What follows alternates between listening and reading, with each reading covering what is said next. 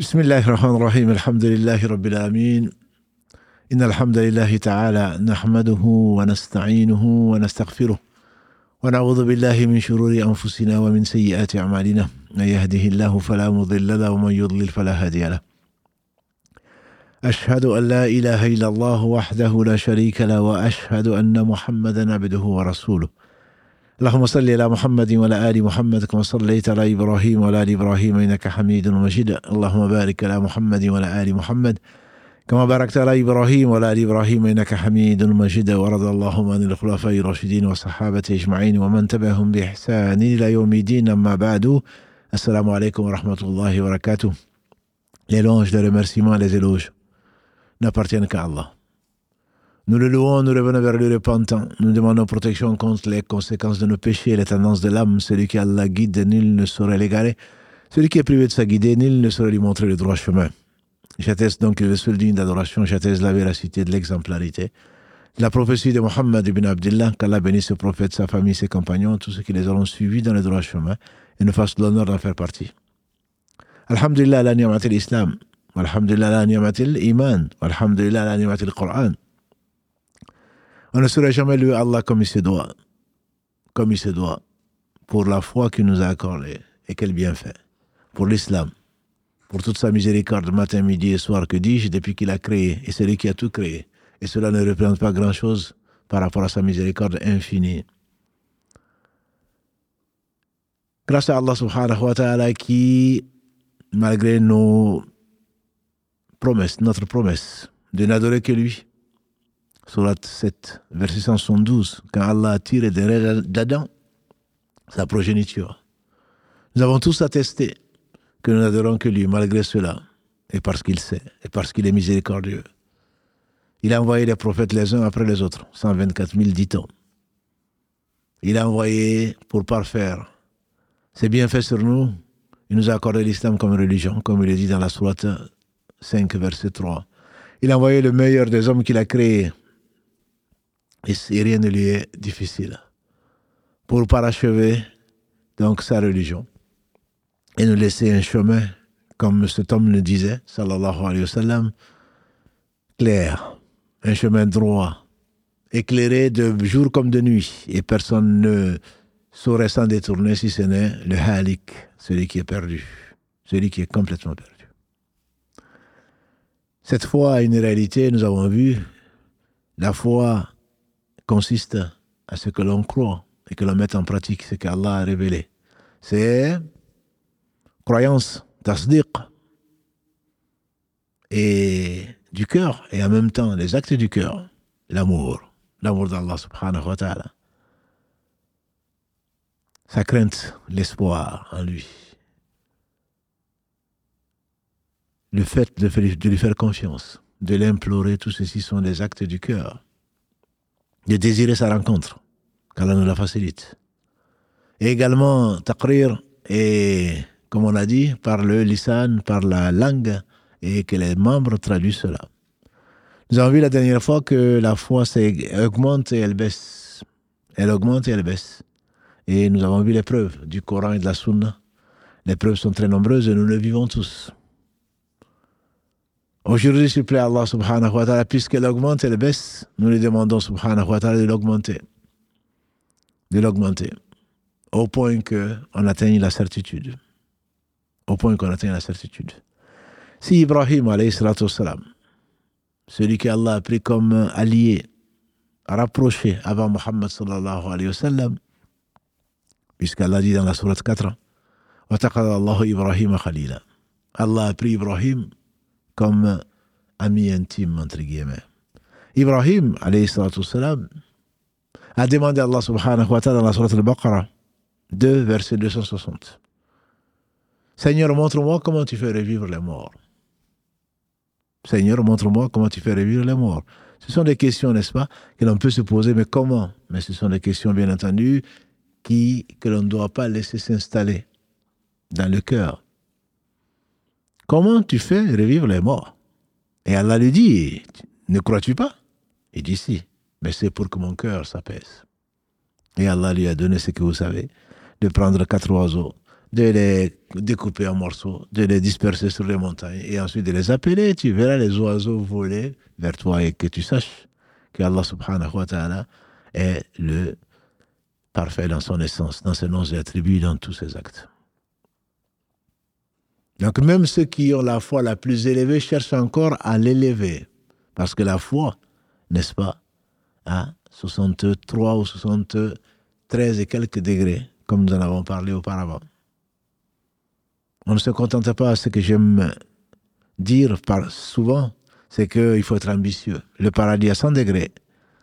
Et qu'Allah nous l'accorde, qu'Allah nous accorde le centième degré qui est le firdaus. Ne faut pas se contenter de ce que l'on a, même si on est satisfait de notre Seigneur, de sa religion et également de la guidée qu'il a accordée à sallam après les autres, pour la confirmer, pour la confirmer plutôt la guidée. Même si nous demandons, pourquoi demandons à Allah subhanahu wa ta'ala 17 fois par jour minimum, pour celui qui n'est pas indisposé, celui qui n'a pas perdu sa conscience, pourquoi demande-t-on à Allah 17 fois par jour la guidée? C'est la chose la plus précieuse, la demande la plus importante de la vie. Parce que quand tu es guidé, tu as gagné ton ici-bas comme dans l'au-delà. Pourquoi on le demande? On est déjà guidé, n'est-ce pas? C'est ce qu'on pense en tout cas. Ibn Qayyim, quand il fasse miséricorde, il parle, il donne au moins neuf raisons pourquoi on demande. Entre autres raisons, c'est que tu es guidé aujourd'hui, tu demandes à Allah de te guider demain. Tu es guidé aujourd'hui, tu as une partie de la guidée, mais une autre te manque. Tu es guidé dans un chemin, tu es guidé une partie, mais tu n'es pas guidé dans l'autre. Tu es guidé, tu vois, tu entrevois, mais tu veux être encore plus de guidé, etc., etc. Donc il faut être ambitieux dans la vie. Ambitieux dans le bon sens, bien sûr, du terme. Demandez à celui qui est généreux. Demandez à celui qui peut tout. Lui demander encore plus de guider. Et donc, euh, le fait de vouloir que la foi augmente, même pour ceux d'entre vous et ceux d'entre nous qui, pensent avoir une foi élevée, mais la foi elle augmente et elle baisse. Si Hanzallah se, plaint au prophète sallallahu en disant qu'il craint d'être hypocrite, il n'y a que, disons, Al-Hassan al-Basri, car il fasse miséricorde, l'épigone, il disait que ne craint, on lui fait dire, ne craint l'hypocrisie que le vrai croyant. Et Omar ibn Khattab en faisait partie, il craignait d'être hypocrite. Donc la foi, elle augmente, elle baisse, et ce qu'il faudrait rechercher, même si on pense avoir la foi, la foi véritable, c'est ce que l'on recherche. De même, de même, les Hawariyoun, les adeptes de Isa, Jésus fils de Marie, dans la sourate 5, le verset 113, ils ont demandé à Allah, d'où le titre de la sourate d'ailleurs, la sourate 5, la table servie, Al-Ma'ida, ils ont demandé à Jésus, Ya Isa, ben Mariam, oh Isa, fils de Marie, est-ce que ton Seigneur est capable? Ça paraît bizarre comme question, mais est-ce que ton Seigneur est capable de nous faire descendre une table garnie, où les premiers et les derniers pourront manger, et tout ça? Et, qu'est-ce qu'il leur dit? Jésus, salam, craignez Allah. Craignez Allah. Vous demandez à Allah de faire descendre des signes. Et quand il descend, comme il a promis à ses disciples, je vais le faire descendre. J'en suis capable. Mais après avoir vu ces signes, celui qui ne croit pas en moi, alors je le châtirai comme je ne châtirai personne. C'est pour cela que souvent, en tant qu'ignorant, nous demandons à Allah subhanahu wa ta'ala si tu peux faire ça. Est-ce que tu peux faire ça? Oui, Allah est capable de le faire. S'il ne le fait pas, c'est pour ton bien. Parce que s'il le fait et que tu demandes ces signes-là, qui sont évidents, alors très certainement tu auras un châtiment que personne d'autre n'aura, que personne d'autre n'a mérité autant que toi. Et ils ont dit à Jésus, non, c'est pour que nos cœurs s'apaisent. C'est pour que nos cœurs atteignent la certitude. Cette certitude, c'est le degré le plus élevé de la foi. C'est le degré le plus élevé de la foi. On tend vers la certitude. Et ce qui meurt, la certitude dans le Coran est utilisée à trois niveaux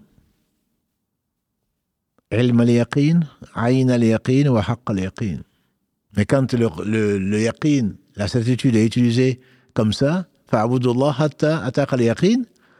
adore Allah, ya Muhammad jusqu'à ce que la certitude arrive. Cette certitude est synonyme, disent les savants, de la mort.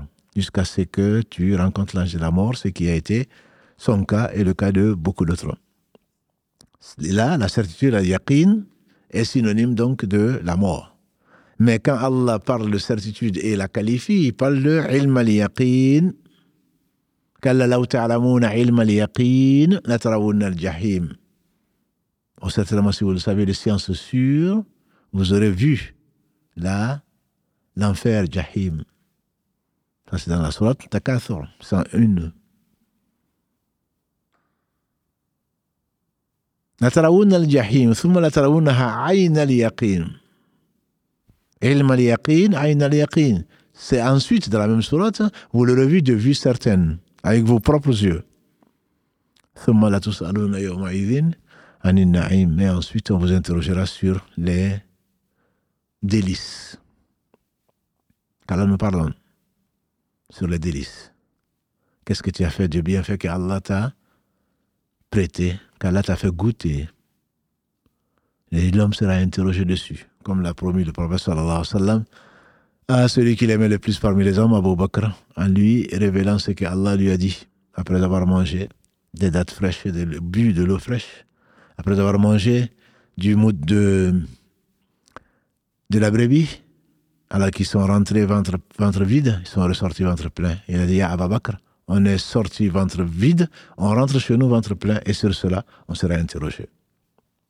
حق اليقين Bismi. Allah le dit dans les derniers versets de la sourate 56. Ça, c'est la certitude, la vraie certitude. Ibn Qayyim, encore que Allah fasse miséricorde, il explique ceci, ces différents types de certitudes, pour revenir ensuite à notre sujet. Ces différents types de certitudes, il dit, si quelqu'un te dit, derrière cette montagne, il y a un lac, tu sais que la personne ne ment pas. Elle ne ment pas, la science, elle est certaine. Or, la science certaine, c'est bien entendu celle que Allah subhanahu wa ta'ala a révélée. Soit par l'intermédiaire de l'ange Gabriel salam, soit par, dans, le Coran, soit par ce qu'il a révélé à son prophète sallallahu alayhi wa sallam et à d'autres prophètes qu'Allah les bénisse tous. Ça, c'est une science qui est certaine. Il n'y a pas de doute dessus puisque c'est le savant par essence, par excellence celui dont la connaissance, là, la science est parfaite de tout, du passé, du présent, du futur, de ce qui n'est pas, si ça avait été ce que ce serait, c'est lui qui l'a fait descendre. Quand on parle de ilm al il s'agit de la révélation, la science certaine. Ibn Qayyim dit alors, tu montes sur, sur ce mont et tu vois toi-même effectivement le lac. Tu vois le lac. Ça c'est Ayn al-Yaqin. Non seulement j'en ai entendu parler, mais je l'ai vu, effectivement la mer bleue, à un coucher du soleil, etc. Je l'ai vu de mes propres yeux. Personne ne va te dire que tu ne l'as pas vu.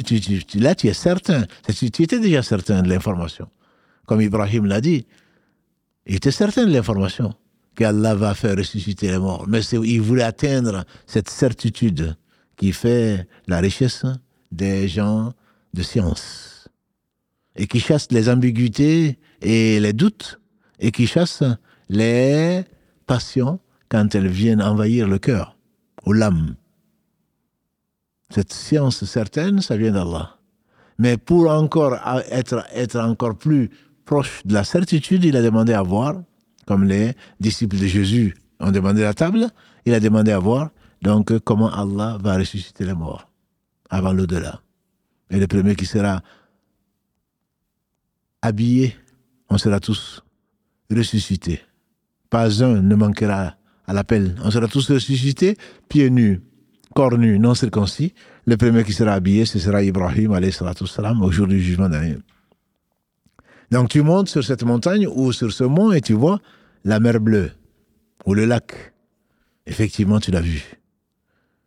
Mais tu l'as vu Est-ce que c'est un mirage?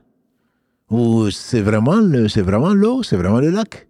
Tu descends, et tu plonges les pieds ou la main, ou tu prends une poignée que tu bois. Ça, c'est al yaqin. Là, c'est la réalité elle-même. Tu la goûtes, tu l'as, tu l'as croqué de pleines dents, et il n'y a absolument aucun doute. Et les prophètes sont arrivés à ce stade-là. Loin de nous cette prétention, mais on cherche, on doit tous chercher à élever notre foi. Et cette foi est élevée par différents moyens. Il y a des moyens globaux que décrivent les savants, notamment le Cheikh Saadi, dans l'arbre de la foi, et il y a des moyens détaillés. on va s'arrêter aujourd'hui, Inch'Allah, qu'aux moyens globaux. Les moyens globaux cités par certains gens de science sont de quatre ans. C'est la méditation sur les versets d'Allah. La méditation sur sa parole incréée. Premièrement. Deuxièmement, la méditation sur sa créature, celui qui a tout créé sans aucun besoin de ces créatures. Et Allah se passe de tout. Troisièmement, et c'est peut-être premièrement, la recherche de la science. C'est pourquoi nous avons été créés. C'est par là que Allah fait monter la foi. Et enfin, la mise en pratique de ce que Allah a révélé. Ce sont les quatre moyens, quatre moyens globaux que citent certains gens de science pour que la foi s'élève.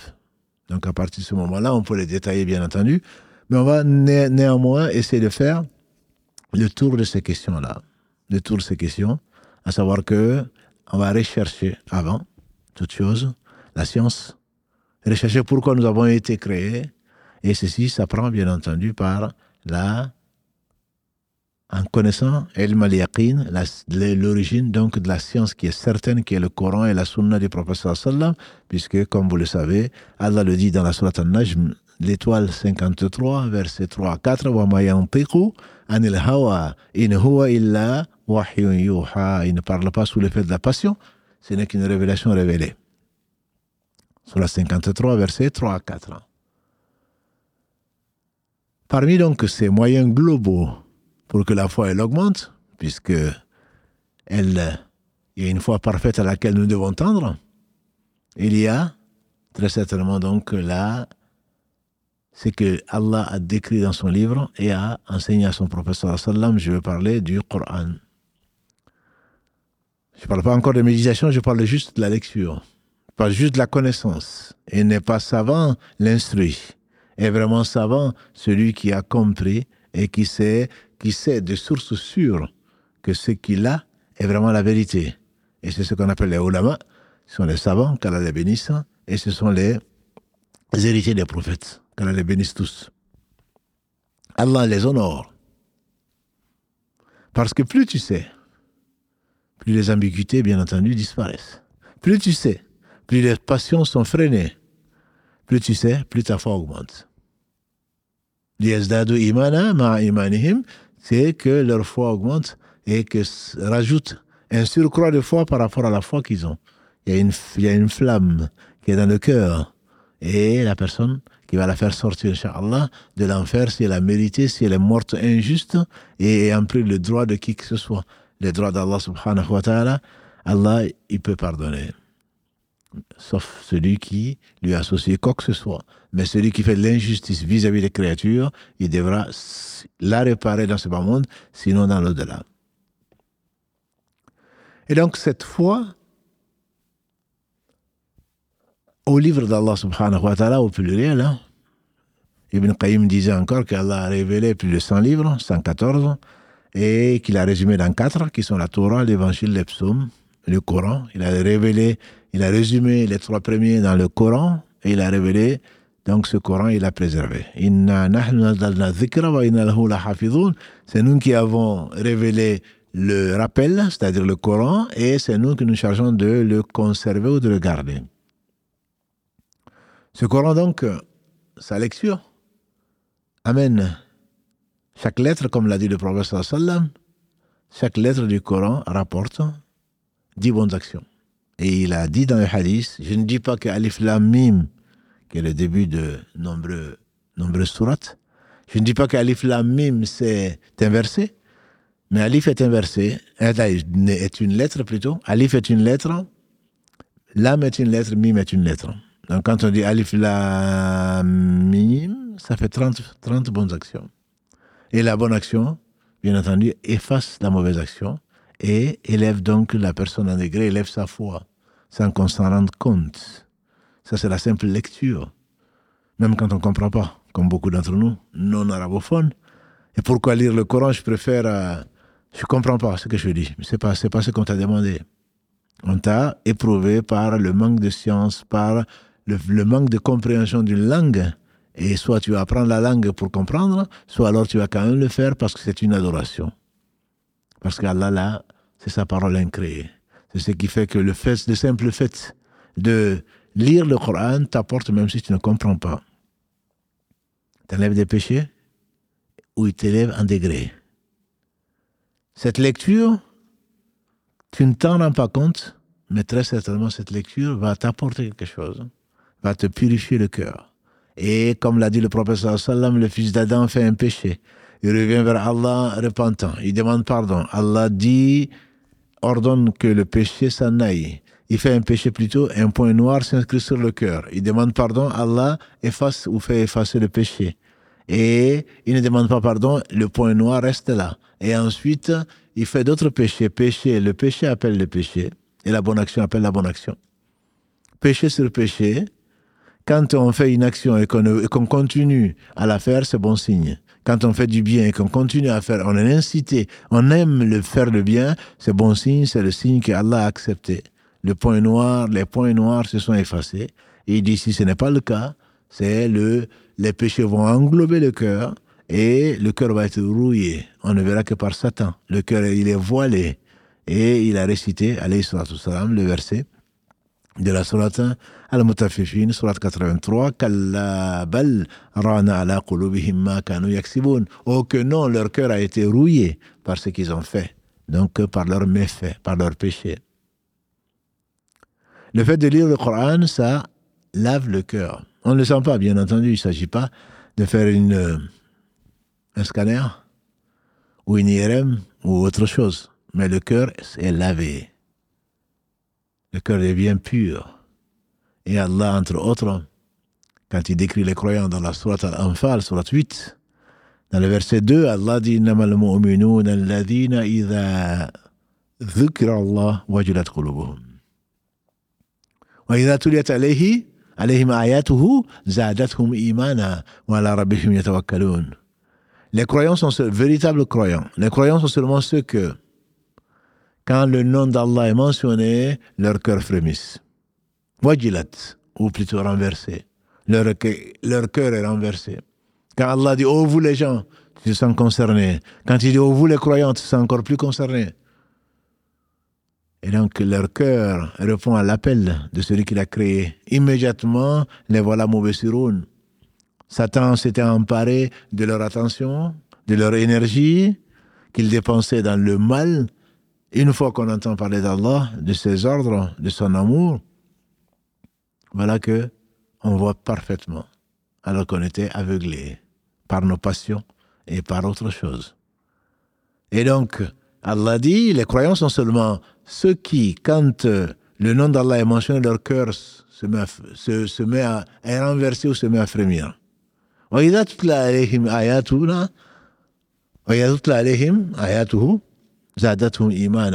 Et quand leurs versets leur sont récités, leur foi augmente. Leur foi augmente pourquoi? Parce que Allah subhanahu wa ta'ala met dans le Coran ce qu'il n'a pas mis ailleurs. Un cheikh disait qu'on avait amené de l'eau et on a récité du Coran de l'eau, comme certains le font dans la, dans. Et on a amené de l'eau et on y a récité un poème. Et on a fait entendre, écouter plutôt aux gens qui sont des Américains en l'occurrence, qui sont non arabophones, donc qui sont anglophones, s'ils voyaient une différence. Oui, il y avait une différence. Il y avait une différence. Pourtant, on a essayé de prendre la même, le même type de voix en arabe, mais il y avait une différence. Et la consommation de la chose donne une différence également, qui n'est pas matérielle. C'est peut-être les mêmes molécules d'eau, H2O, mais ce n'est pas la même chose. Le Coran lustre quelque chose. Le Coran qui rentre par les oreilles rentre dans le cœur et s'y installe et lave donc le cœur. Et quand, sans le comprendre, Allah subhanahu wa ta'ala nous permet donc de retrouver de la joie et que la tristesse s'en aille, de retrouver une façon de voir que, qui n'était pas la nôtre, sans qu'on s'en rende vraiment compte, parce que le cœur a changé sans pour autant que sa texture ni l'échographie t'apporte quelque chose. Parce que la parole d'Allah a cette vertu que n'a aucune autre parole. Ce que n'a aucune autre parole. Ça, c'est juste la lecture. Et quand tu comprends, quand tu comprends, tu vas encore plus loin. Que tu sois arabophone ou pas, Quand tu es arabophone, on espère que tu as compris, que tu comprends vraiment l'arabe, mais pas que le dirigeant, pas que les dialectes. Quand tu comprends le Coran, ou alors tu prends le sens du Coran, à ce moment-là, tu vois la perfection. Allah te décrit ce qui te décrit de son univers. On y reviendra, Allah. Il te décrit ce qui est en toi-même. Il te décrit les récits des gens qui sont passés avant toi. Il te décrit les épreuves des uns et des autres. Et quand il aime, il éprouve et que les plus éprouvés sont les prophètes, comme le prophète Sassan nous l'a dit dans les différents hadiths, et qu'à côté de ça, tu as honte, tu as honte de te plaindre, et que de cette tristesse qui va disparaître, de ce désespoir ou presque quand Allah a sauvé Ibrahim salam du feu, tu te rendras certainement compte qu'il est capable de toutes choses. Tu te rendras compte certainement de sa grandeur, de sa toute-puissance, de sa bienveillance, de sa bonté. Et que Allah, quand Allah te dit qu'il observe parfaitement et qu'il est plus proche de toi que la veine jugulaire, alors tu te dis, tu n'as plus envie de te venger. Parce que tu connais Allah au travers de ses attributs, de ses noms, tous parfaits, que tu lis dans le Coran. Que tu lis dans les hadiths que le prophète sallam apporte de sa part. Et donc, après avoir lu le Coran, on est à la veille d'un mois, le mois du Coran qui est le mois de Ramadan. شهر رمضان الذي أنزل فيه القرآن هدى للناس وبينات من الهدى والفرقان Verset 185 de la Sourate al-Baqarah, c'est pendant le mois de Ramadan que le Coran a été révélé comme guidé pour les gens. Et critère de distinction, donc, euh, entre le bien et le mal. Et c'est la raison pour laquelle Allah nous demande de jeûner, pour atteindre la piété. Et donc, ce mois, on, découvre, on redécouvre, même ceux qui lisent le Coran souvent, ils sont peu nombreux malheureusement, redécouvrent certaines des vertus du Coran. Et Allah a révélé et conservé sa parole, et on la met de côté, et on écoute tout. On accorde beaucoup d'attention à ce que les gens disent, mais très peu d'attention à ce que le Seigneur dit, et on se dit croyant. On se dit croyant. Alhamdulillah que le ramadan revient chaque année et que Allah ne nous a pas encore repris l'âme et que on va, Inch'Allah, si Allah nous prête vie, on va pouvoir revivre, réécouter au moins pour ceux qui font les prières, ou dans la journée, relire, et dans la nuit, prier et redécouvrir la vérité, la vraie, la seule vérité, qui est la parole d'Allah subhanahu wa ta'ala, qui viendra penser nos plaies qui viendra nous réjouir, qui viendra annoncer la bonne nouvelle. Je ne parle pas encore de la méditation, je parle juste de la science certaine que l'on va lire. Allah va nous narrer ce qui est arrivé au premier comme au dernier. Allah va te décrire le paradis comme si tu y étais, si vraiment tu es croyant. Il va te décrire l'enfer comme si, pour te mettre en garde, comme si tu l'avais vu. Et tu l'as pas vu. Et si tu l'avais vu, tu aurais certainement demandé protection auprès de son Créateur, subhanahu wa. Et donc, euh, ce, ce Coran, la simple lecture, entre guillemets, je ne demande même pas d'en tirer des leçons. En tirant les leçons ceux qui ont médité. Mais la simple lecture est une information, une information qui est sûre, comme on l'a dit, ilm al Une information qui est sûre et qui ensuite t'apportera certainement du baume au cœur, puisque Allah dit subhanahu wa ta'ala, c'est le minimum. Dans la sourate 13, verset 28, Allah dit Allah N'est-ce pas que c'est par le rappel d'Allah que le cœur s'apaise C'est une des raisons pour lesquelles le prophète sallam Allah lui a fait aimer particulièrement la prière, parce que la prière, entre autres, c'est la récitation du Coran et la glorification. Mais la récitation du Coran, il la faisait, sallallahu alayhi wa sallam. Il pouvait passer une nuit à réciter le même verset, notamment le verset 190 de la sourate Ali Imran, sur lequel, Inch'Allah, nous reviendrons. Pendant une, toute une nuit, il était en train de réciter ce verset-là et en train de pleurer. À chaudes larmes. On dit que quand il récitait, quand il pleurait, on disait une marmite qui contenait de, l'eau qui bouillait. Parce qu'il croyait, il avait la certitude. Parce qu'Allah avait purifié son cœur. Et le, ce n'est pas, ce ne sont pas les yeux qui sont aveugles, comme Allah le dit dans la sourate 22, verset 46. Ce ne sont pas les yeux qui sont aveugles, mais c'est plutôt le cœur. Quand le cœur est pur, très certainement, ça laisse passer la lumière, et la lumière divine. Donc la simple lecture du Coran, je dis simple, en en comprenant le sens, ou des sens du Coran, nécessairement, va enlever des péchés, va élever ton niveau de foi. Va élever ton niveau de foi. Et il y a la méditation. Et Allah invite à méditer. Le Coran n'a pas été révélé pour être lu sur des morts. man kana hayya, dit Allah dans la sourate Yasin. man kana hayya, que tu mettes en garde celui qui est vivant. Donc il a été fait pour être compris.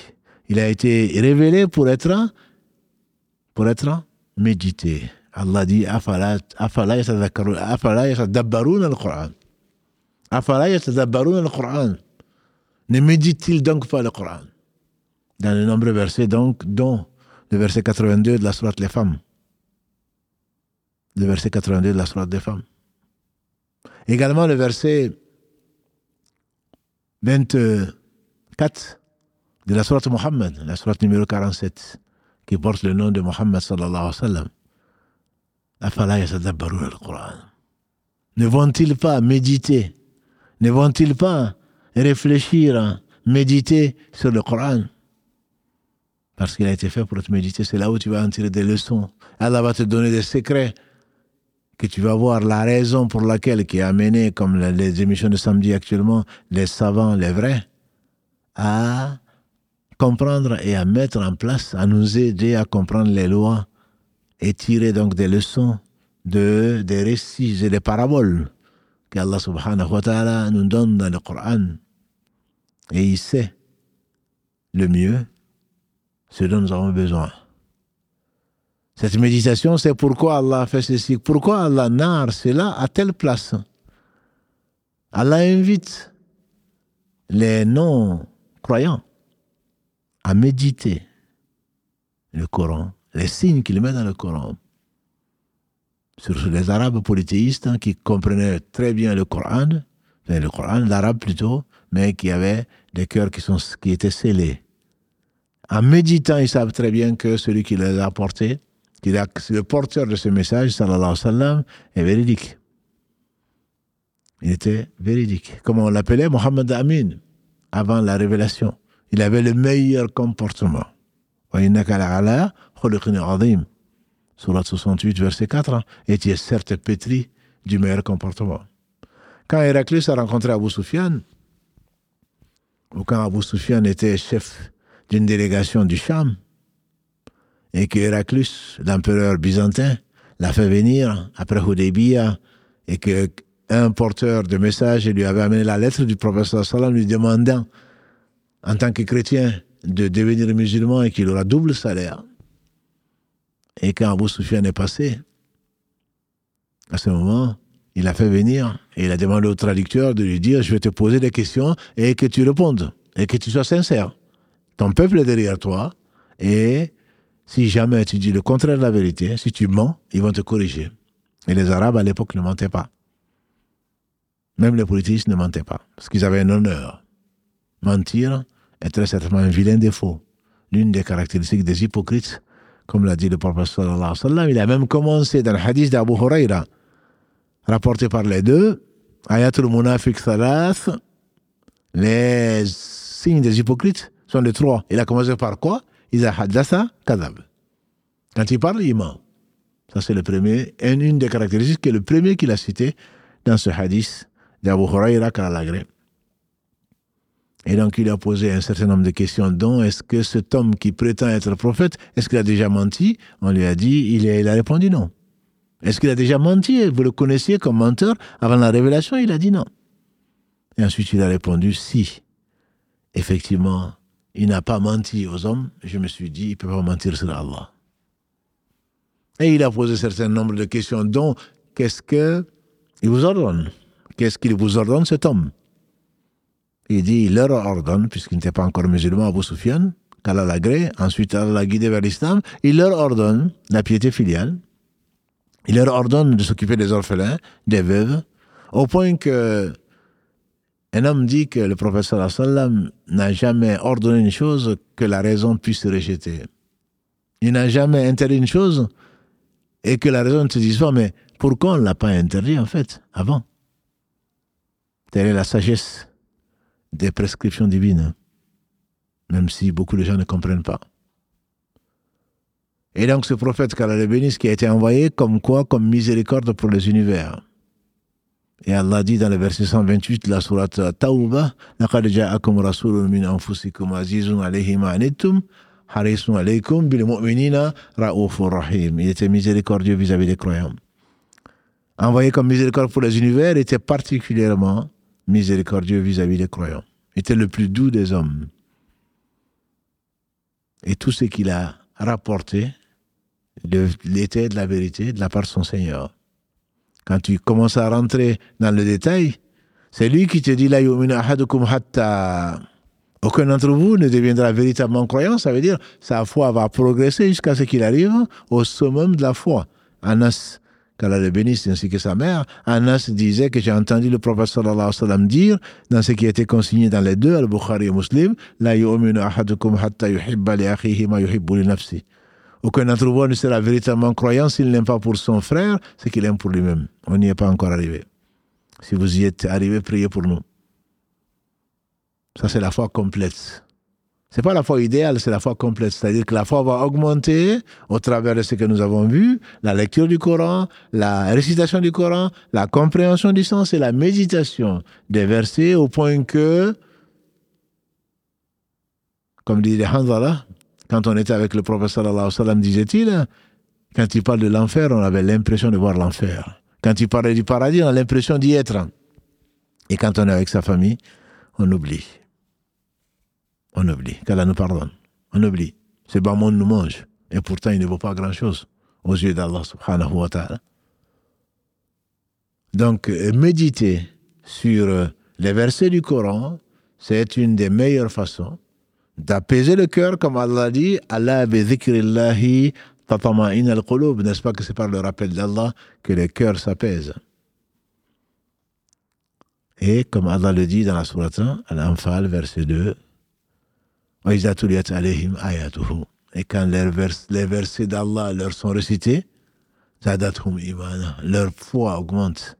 Et donc c'est une preuve, effectivement, que c'est l'un des moyens, que dis-je, peut-être le meilleur moyen pour que la foi, elle augmente et que la connaissance rentre dans le cœur, que les ambiguïtés s'envolent et que l'on devient, parce qu'on a appris la science, parce qu'on est à l'origine, parce que plutôt on est à la base même de la chose, que Allah subhanahu wa ta'ala nous permette alors d'être des gens qui le connaissent et qui le craignent.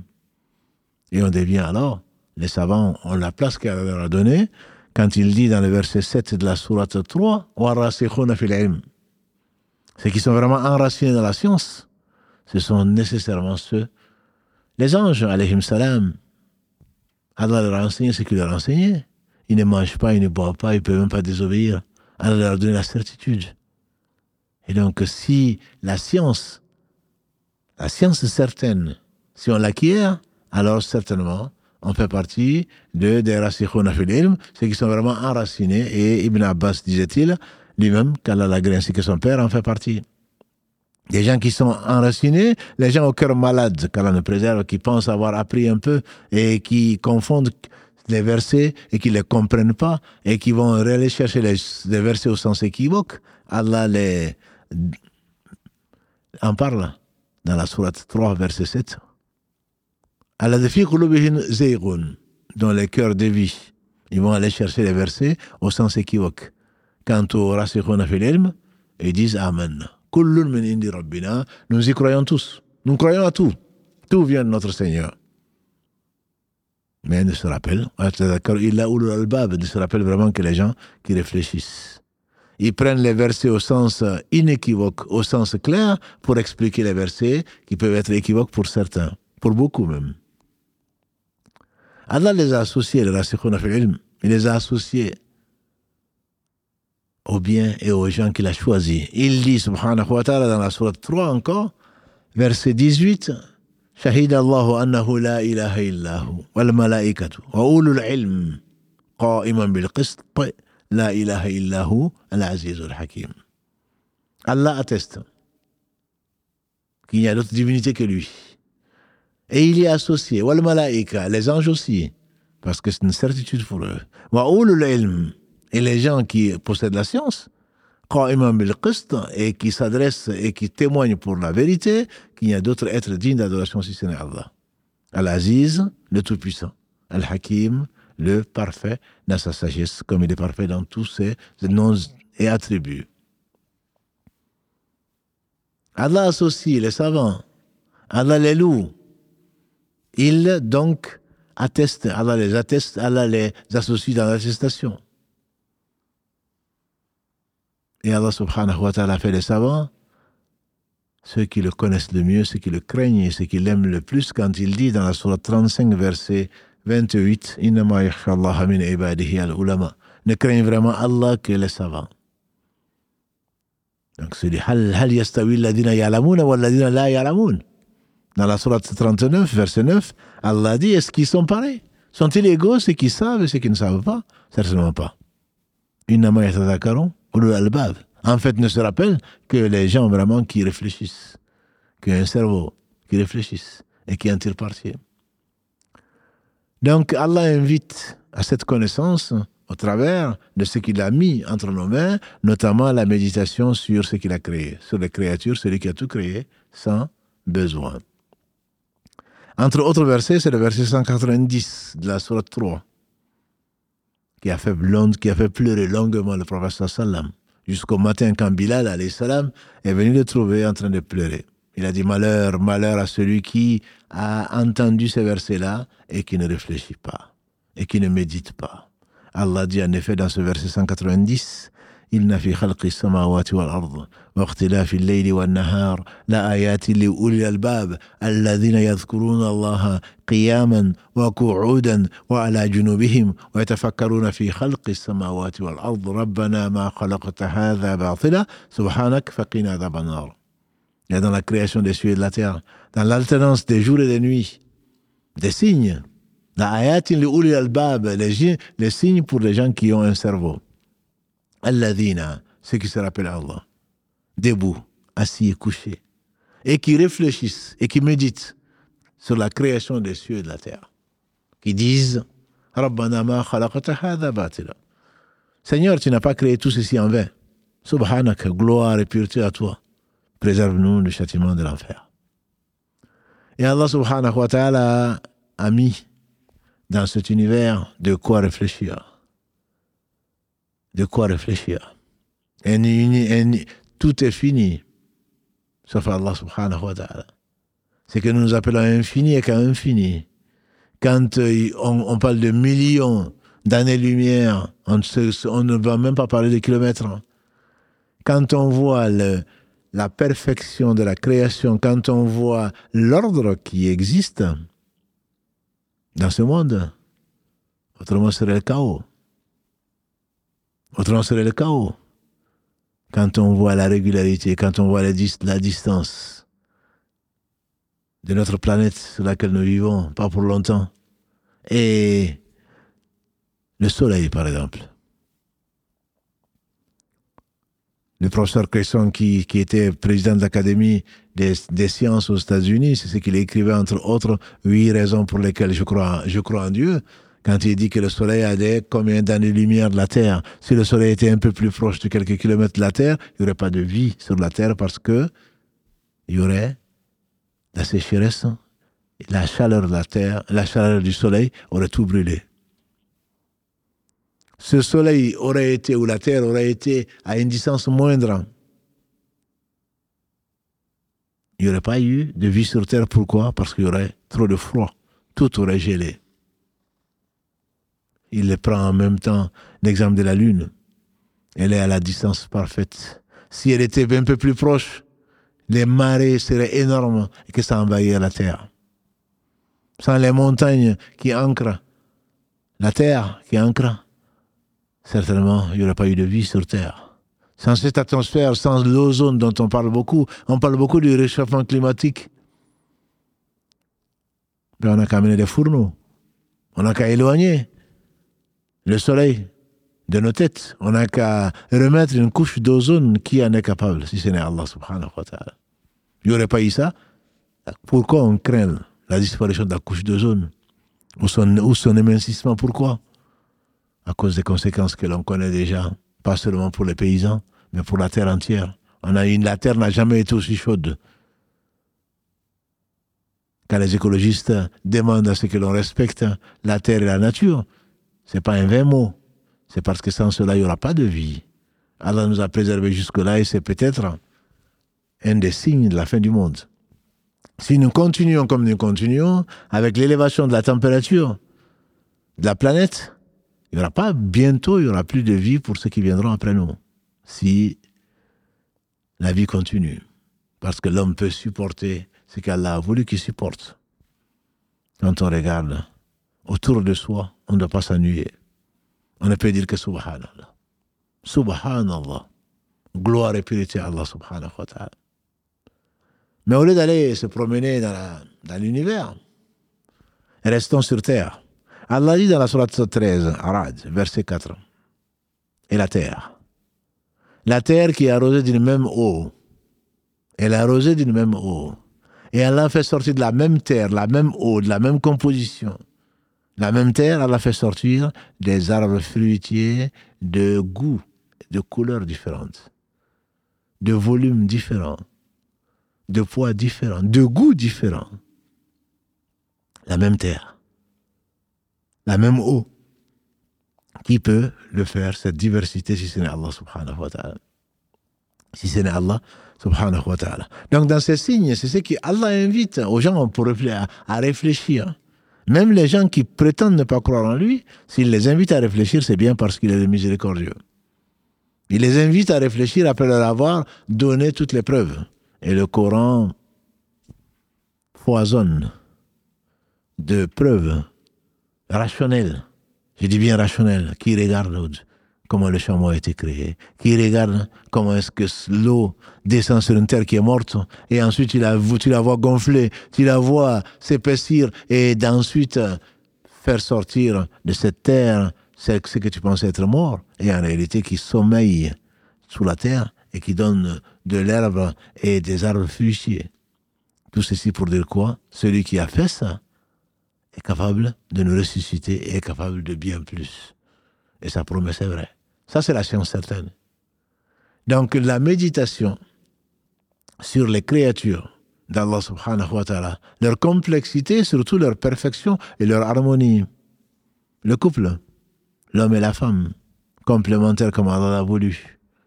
Allah subhanahu wa ta'ala a voulu créer de cette personne physiquement faible qu'est la femme, il a donné vie à tous, tous ceux qui existent en tant qu'humains. Et on ne peut pas le faire autrement. Là où il y avait ni enclume, ni marteau, Allah a fait sortir d'une goutte de sperme qui a fécondé un ovule, Allah a fait sortir un bébé qui est passé par différentes, dans différents stades et qui va se retrouver accueilli dans ce bas monde par une mère généreuse, par un saint prêt à l'accueillir, qui va le nourrir le temps qu'elle veut, par une société qui, quand elle est normale en toi, accueille si bien cet enfant, l'entoure d'amour et les choses matérielles pour l'empêcher. Allah n'aurait pas créé cette miséricorde dans le sein de la mère, que ensuite, après s'être débarrassé, entre guillemets, de ce fardeau, contente d'avoir accouché, elle abandonnait cet enfant comme quelques mères ingrates et indignes. Qu'est-ce que nous serons devenus? Tout ceci fait partie des signes d'Allah subhanahu wa ta'ala. Et quand il dit dans la sourate Dhariyat, sourate 51, versets 20 et 21, وفي الأرض آيات للموقنين وفي أنفسكم أفلا تبصرون Il y a sur la terre ayat, des signes pour les gens qui croient avec certitude. Et en vous-même. Et en vous-même. Je ne parle pas du sommeil. Je ne parle pas du manger. Je ne parle pas de, du reste. Hein, qu'Allah subhanahu wa ta'ala, des tonnes et des tonnes que tu n'aurais certainement pas pu avaler ni digérer si Allah n'avait pas créé ce qu'il a créé en toi. Rafi en comme. Regarde-toi, observe-toi un peu, plutôt que d'être narcissique te regarder dans un miroir et dire que tu es beau, et celle qui est, qui est moins belle, et celui qui est moins beau, tu crois qu'il a voulu se faire lui-même? Le nez aurait été sur la tête, qu'est-ce que ça aurait donné Des ongles qui pousseraient dans le nez ou sur la bouche, qu'est-ce que ça aurait donné Il est le Khallaqul Alim, le créateur tout sachant, celui qui sait tout et à la perfection. Observe les bienfaits d'Allah. Observe les bienfaits d'Allah. Il n'y a pas de bienfait si ça ne vient pas d'Allah. Observe les bienfaits d'Allah en toi si ce n'est pas, un ingrat. On ne voit que ce qu'on n'a pas. On est insatiable. L'avidité, c'est ce qui a amené notre père Adam à aller chercher l'arbre qui lui a été interdit, dont les fruits lui ont été interdits. Tu ne vois que ce qui ne va pas. Si tu voyais tout ce qui va, très certainement tu serais remerciant. À commencer par la foi qu'Allah donne aux gens qu'il aime. Et ensuite, il embellit dans les cœurs, comme il est dit dans la sourate 49, verset 7.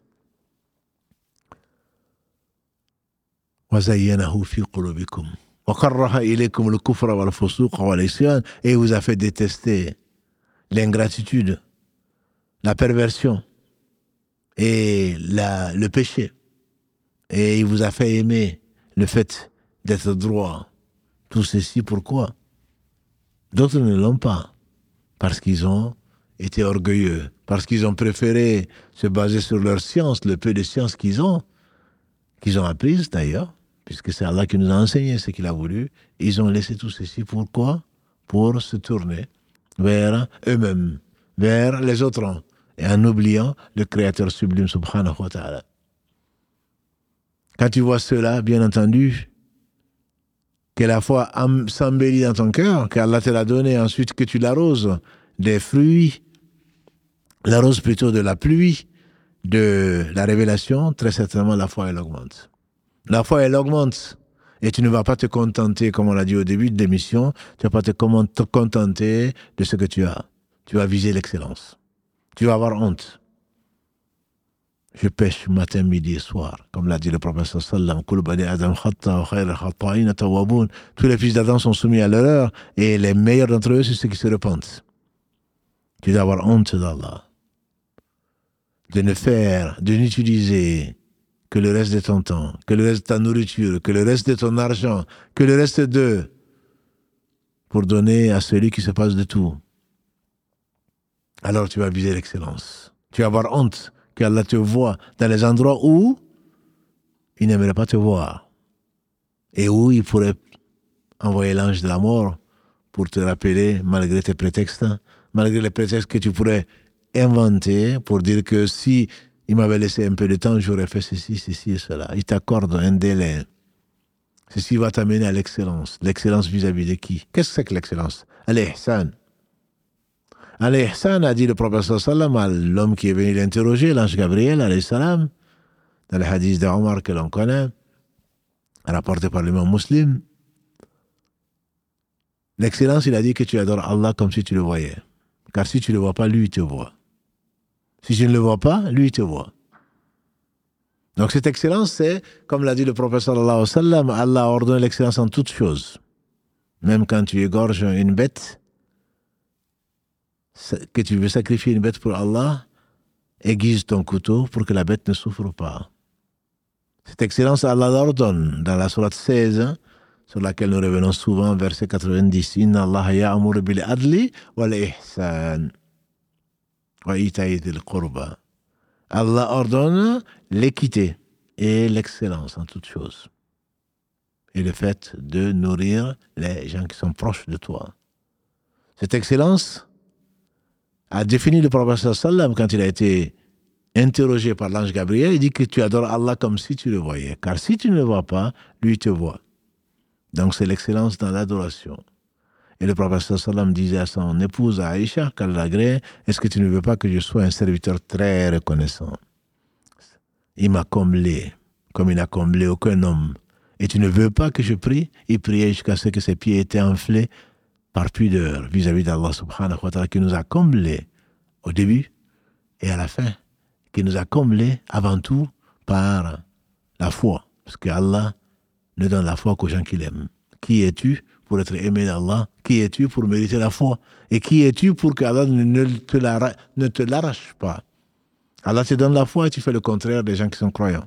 Allah te donne la foi et tu es avare. Allah te donne tout ce qu'il te donne, il aurait pu te le prendre par les moyens que lui seul sait.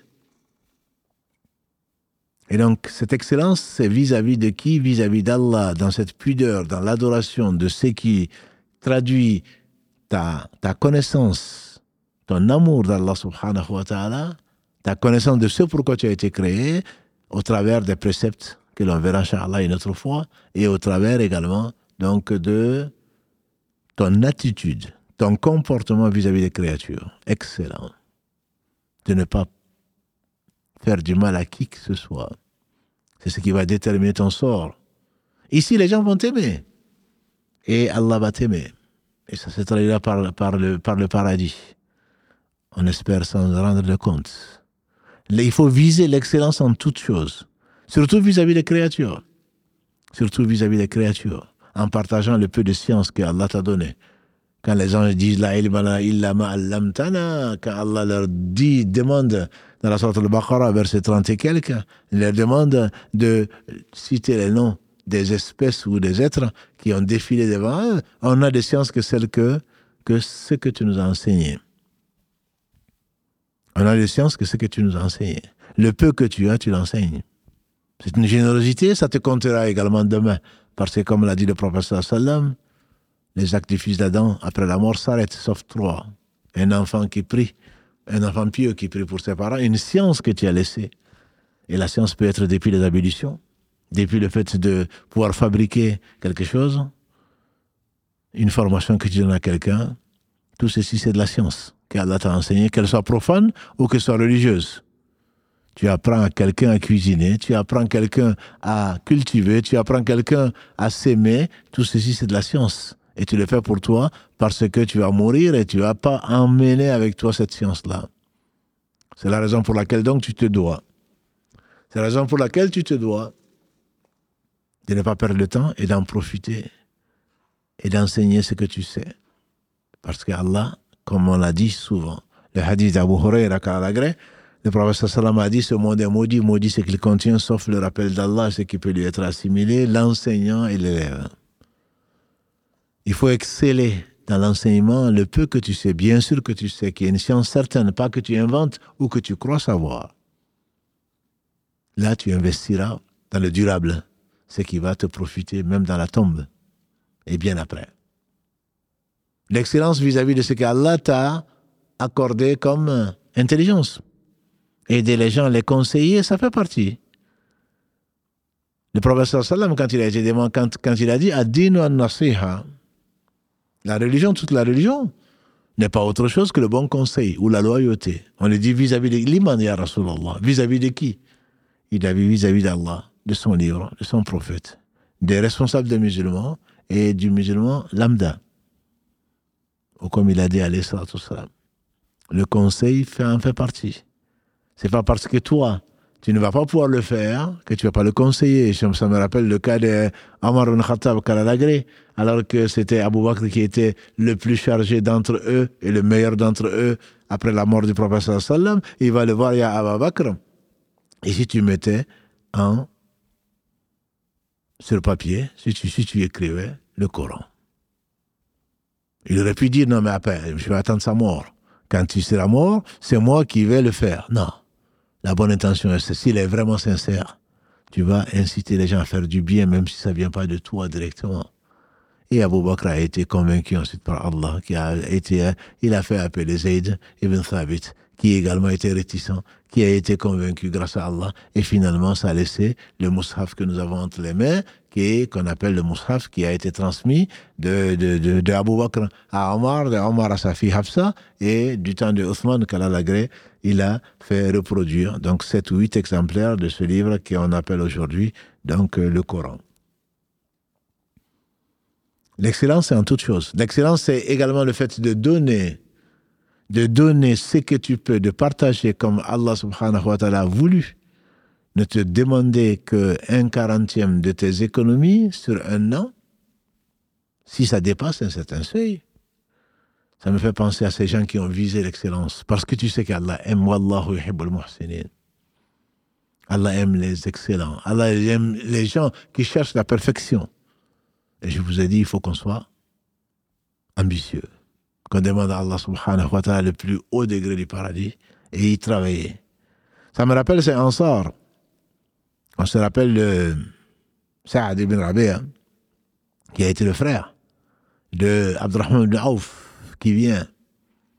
Abdurrahman ibn Auf, qui, qui a abandonné, mais qui est au paradis, il fait partie des dix qui ont été cités. Ils ne sont pas les seuls qui sont au paradis. Car les agrée tous, qui vient et qui, en tant que frère désigné par le prophète de Saad, et Saad qui lui dit Je suis l'un des plus riches de Médine, voici ma fortune, je la divise en deux, tu prends la moitié, je prends la moitié. Arrivé à ce stade, très certainement, il a visé l'excellence. Est-ce qu'on peut faire plus? Oui, on peut faire plus. Abou Bakr, n'est-ce pas, qu'il a donné tout ce qu'il avait. Qu'est-ce que tu as laissé chez toi? J'ai laissé l'amour d'Allah et son messager parce qu'il a donné au prophète sallam pour la cause d'Allah subhanahu wa ta'ala avant qu'il n'aille à Tabouk. Oui, il faut viser l'excellence. Quand Omar cherchait à dépasser Abu Bakr et qu'il vient avec la moitié de ses biens pour donner à Allah, en le donnant au prophète sallam pour la cause d'Allah subhanahu wa ta'ala, Abu Bakr vient et il n'avait rien. Il a tout, il a tout amené plutôt, le peu qu'il avait. Il a amené ça, il a laissé chez lui rien content sur Allah subhanahu wa ta'ala. Comment vous voulez qu'on soit égaux à ces hommes-là et à ces femmes-là? À ces hommes et à ces femmes. L'excellence visée, c'est également quand le même Abu Bakr Kalalagré, dans la sourate 24, verset 22, quand sa fille est femme la plus aimée, la personne la plus aimée du prophète sallam dans ce bas monde, sa fille Aïcha, quand elle a été calomniée, par qui? Par quelqu'un de très proche quelqu'un qu'Abou Bakr nourrissait, qu'il entretenait, et qui va calomnier la femme du prophète sallallahu alayhi wa sallam, qui va l'accuser d'adultère, qui va l'accuser d'infidélité. Et il était en colère, on fait le comprendre. C'est un homme, il était en colère. Et au point qu'il a coupé les vivres à cet homme calomniateur. Et Allah a révélé le verset 22 de la sourate 24 et que les gens qui ont été favorisés de ce bas monde euh, ne négligent pas de faire du bien autour d'eux, notamment aux gens qui sont proches et aux pauvres. Est-ce que vous n'aimez et qu'ils pardonnent Est-ce que vous n'aimerez pas que l'on vous pardonne? Abu Bakr, quand ce verset a été révélé, il a dit certainement J'aimerais bien qu'on pardonne. Et il a rétabli, entre guillemets, la dépense qu'il faisait pour cet homme qui pourtant a fait un des plus grands péchés calomnier la femme du prophète sallam et la fille d'Abu Bakr, qu'Allah l'agrée ainsi que tous les compagnons du prophète sallam. Il aurait pu ne pas lui pardonner. Allah dit à la fin donc de cette sourate 16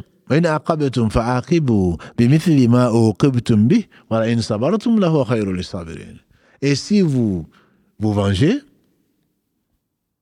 c'est possible. Si vous voulez vous venger, ne dépassez pas la limite. Mais si vous patientez, c'est mieux pour vous. Si vous patientez, c'est mieux pour vous.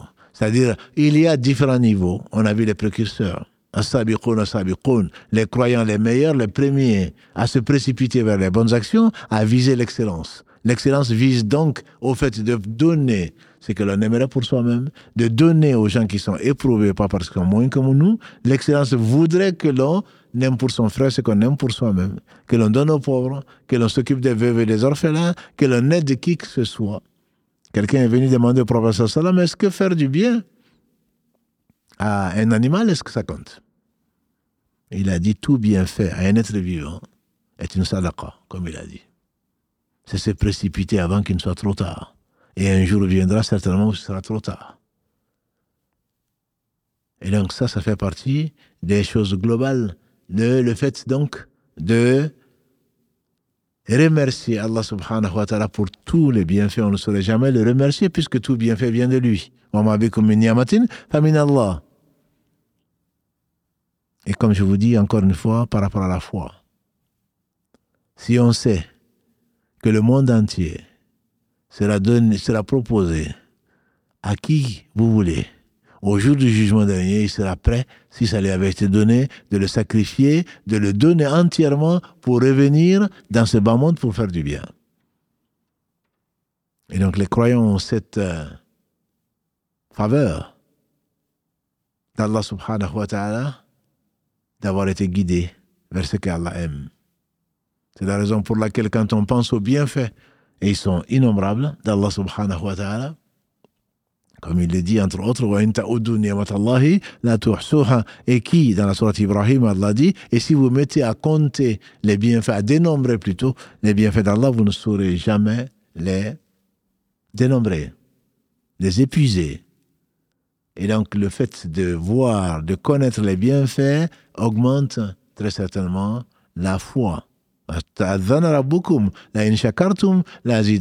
Quand ton Seigneur a proclamé, surat 14, verset 7, quand ton Seigneur a proclamé, si vous me remerciez, je vous en rajoute.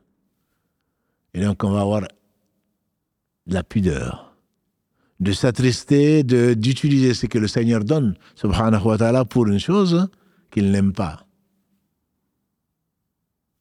Allah n'est l'obligé de personne. Allah n'est l'obligé de personne. Nous sommes tous endettés. Allah n'est l'objet de personne. Qu'est-ce qu'il nous a pas donné Il n'était pas obligé de nous créer. Quand il nous a créés, il n'est pas obligé de nous entretenir jusqu'à la fin de nos jours. Et si c'est le cas, il n'est pas, n'était pas obligé. Il n'est obligé de personne. Il n'est pas obligé de nous donner ni à manger ni à boire. Et s'il nous permet d'aller le chercher, il n'est pas obligé de nous en, de nous en pourvoir. Et tout ceci, c'est quoi? Ça fait partie de sa miséricorde. Et on doit avoir honte de se, de se plaindre d'Allah. Et c'est pour cela qu'on doit remercier Allah autant que l'on peut et devenir des serviteurs très très reconnaissants. Parmi donc ces signes, parmi les, facteurs, parmi les moyens globaux, encore une fois on est dans le global, parmi les façons globales de, de faire augmenter sa foi, c'est très certainement d'être reconnaissant pour la foi. On remercie Alhamdulillah. Tout ce qui vient d'Allah est du bien. Surtout que si on savait le bien qu'il y a dans les épreuves, très certainement on en aurait demandé encore plus. Et on se serait pas plein d'Allah subhanahu wa. Donc cette science, accompagnée d'une méditation, prendre un petit moment pour ne pas parler des choses que tu ne connais pas. Prendre un petit moment pour réfléchir aux conséquences ou à tout ce que tu vois autour de toi. Ceci, c'est méditer, c'est tirer les leçons d'une expérience ta propre expérience, également l'expérience des autres, qui vont t'amener. C'est pour cela qu'Allah invite souvent à réfléchir, à méditer. Ce Coran est également ce qui nous, ce qui nous entoure. Il ne s'agit pas, bien entendu, d'être philosophe, de surinterpréter ou de vouloir tout comprendre, mais il s'agit de signes évidents qu'Allah met à nous-mêmes, qu'Allah met autour de nous, qu'Allah met dans l'univers. Et celui qui, très certainement, s'accrochera à ces signes-là, verra sa foi augmenter parce qu'il saura que le miséricordieux, il est tout puissant. Jamais il ne va désespérer du secours d'Allah subhanahu wa ta'ala, parce qu'il a reconnu la toute-puissance d'Allah subhanahu wa ta'ala, il va l'invoquer, il va le supplier, il va mettre sa confiance en lui, il va jamais désespérer. Tout ceci vient de quoi? Du fait qu'on le connaît. Tout ceci vient de quoi? De la science. Connaître Allah, certainement, c'est l'aimer, comme on le dit souvent, et on n'est pas les premiers à le dire, connaître Allah subhanahu wa ta'ala, c'est le remercier. On sait qu'il est le seul bienfaiteur.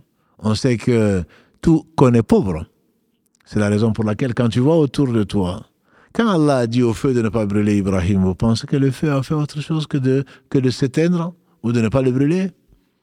Quand tu vois ceci, certainement ta foi augmente quand tu es au bord du désespoir que rien ne peut arriver, ni le feu ne peut brûler, ni le couteau ne peut couper, si ce n'est par la permission d'Allah subhanahu wa ta'ala. Il n'y a de force et de mouvement que par Allah subhanahu wa ta'ala.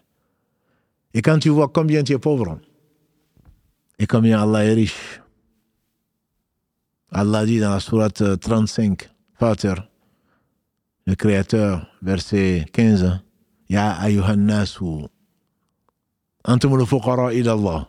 Wallahu al-ghani. Oh, vous les gens, vous êtes les pauvres vis-à-vis d'Allah. Vous êtes les indigents. Allah, il est al-ghani, le digne, le seul riche. Celui qui se passe de tout. Al-hamid, le digne des louanges. Toute louange, toutes les louanges lui appartiennent, tous les remerciements, tous les éloges lui sont dus. Et donc quand tu vois combien tu es pauvre, que quand tu es malade, tu ne peux même pas te déplacer, que quand tu as envie de manger, tu ne peux même pas le faire parce que tu es malade, tu es incapable d'avoir ce que tu veux, certainement tu vas t'adresser à celui qui est riche, à celui qui est capable de toutes choses. Donc cette connaissance, c'est la connaissance de soi et la connaissance en même temps d'Allah. Celui qui connaît Allah, disent les gens de science, il se connaît. Il sait qu'il est pauvre, que Allah est riche. Celui qui connaît Allah, il sait que tout a besoin d'Allah et qu'on ne peut pas se passer d'Allah le temps d'un clin d'œil. Donc il sait que lui-même ne peut rien absolument faire pour lui-même et encore moins pour quelqu'un d'autre. Donc cette connaissance est là pour nous tirer vers le haut. On a parlé de d'augmenter, de croître la foi. Qui va viser le haut, viser l'excellence nécessairement va voir sa foi augmenter sans qu'il s'en rende même compte. Et donc, quand tu es triste, quand la foi est basse, on entend souvent les sœurs, j'ai une baisse de foi. Oui, effectivement. Il y a des jours où on a envie de donner tout ce qu'on a, il y a des jours où on n'a pas envie de donner une chemise. Mais certainement, ceci est dû à quoi? À l'ignorance. À l'ignorance. Des gens qui se sont laissés dans le tourment de cette vie, quand on se rappelle Allah, quand on connaît Allah, très certainement tu vas voir que la foi, elle va augmenter, je dirais même en flèche. Pourquoi? Parce que l'espoir revient, parce que l'optimisme revient. Pourquoi? Parce que tu sais que tout ce qui arrive dans cette vie comme épreuve n'est qu'une chose pour t'élever un degré ou te faire pardonner. Et surtout, tu vas patienter parce qu'Allah est avec les patients. Tu vas savoir que l'au-delà, c'est pour cela que nous avons été créés, passer dans ce bas monde certainement, mais que tout a une fin, sauf Allah subhanahu wa ta'ala. En le sachant, l'optimisme revient, le courage revient. En le sachant, on dépense parce que, comme l'a dit le professeur Salam, qui d'entre vous préfère c'est bien, préfère plutôt l'héritage qu'il va laisser par rapport à ce qu'il lui va emporter, par rapport à ses biens. Qui d'entre vous préfère les biens de ses héritiers par rapport à ses propres biens? Ils ont dit, personne d'entre nous au, messager d'Allah. Il dit parce que les biens qui t'appartiendront, c'est ce que tu auras dépensé. Et ceux que tu vas laisser, c'est ceux de tes, héritiers. Et donc, à partir de ce moment-là, tu verras la, foi, grâce à Allah subhanahu wa ta'ala, monter en flèche. Et c'est ce que nous recherchons. Donc nous avons dit que ce sont des moyens globaux que grâce à Allah subhanahu wa ta'ala, je vais les rappeler, c'est la méditation. Méditation sur l'univers, sur les créations, sur, les créatures plutôt, sur la création d'Allah. Méditation, lecture, méditation, compréhension de, du Coran, où Allah a mis tout le bien. Allah a réuni tous les livres dans le Coran. Et Allah nous a, a laissé même pas un iota d'une chose importante qui ne soit pas dans le Coran. Et donc, nous devons être des familiers de ce livre et qu'Allah fasse de ce ramadan, ou de cette occasion, ou même avant le ramadan, une opportunité pour chacun d'entre nous de revoir le livre d'une autre façon, d'un autre œil, un autre égard. Parce que c'est la miséricorde même. C'est la miséricorde pour le monde et en même temps une guidée et une guérison pour nos cœurs qui sont malades. Et a la recherche donc, de ce pourquoi tu as été créé. Et quant à l'application de ce qu'il a envoyé, on le verra, Inch'Allah, dans un, dans un autre live. Qu'Allah subhanahu wa ta'ala vous bénisse, mes frères et sœurs. Qu'Allah nous augmente en foi. Une augmentation qui certainement connaîtra des baisses, mais que ces baisses soient encore très élevées. Qu'Allah nous fasse viser l'excellence. Que l'on soit ambitieux et que l'on soit les voisins du professeur sallam dans ce paradis dans ces jardins paradisiaques et au plus haut degré, donc du paradis qui est le Firdaus, qu'Allah bénisse celui par qui Allah a fait sortir, hein. Allah a donné la, la vue à l'aveugle, lui à, au malentendant, qui nous a montré la voie, qu'Allah bénisse donc Mohammed, sa famille, ses compagnons, tous ceux qui les auront suivis dans le droit chemin et nous fasse l'honneur d'en faire partie. Notre prochain rendez-vous, Inch'Allah, donc sera le samedi pour parler de l'imam Ahmad ibn Hanbal.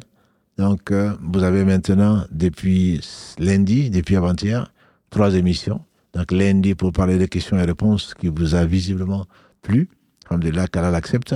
Mercredi pour parler donc des maladies que la médecine du cœur plutôt. Essayer de s'améliorer, surtout de ne pas se prendre pour ce qu'on est, pour ce qu'on n'est pas plutôt, et que Allah subhanahu wa ta'ala nous purifie les cœurs. Et samedi pour apprendre un peu plus sur les hommes que Allah a aimés, pour les prendre comme exemple. سبحانك اللهم وبحمدك أشهد أن لا إله إلا أنت أستغفرك وأتوب إليك سبحان ربك رب العزة عما يصفون وسلام على المرسلين والحمد لله رب العالمين والسلام عليكم ورحمة الله وبركاته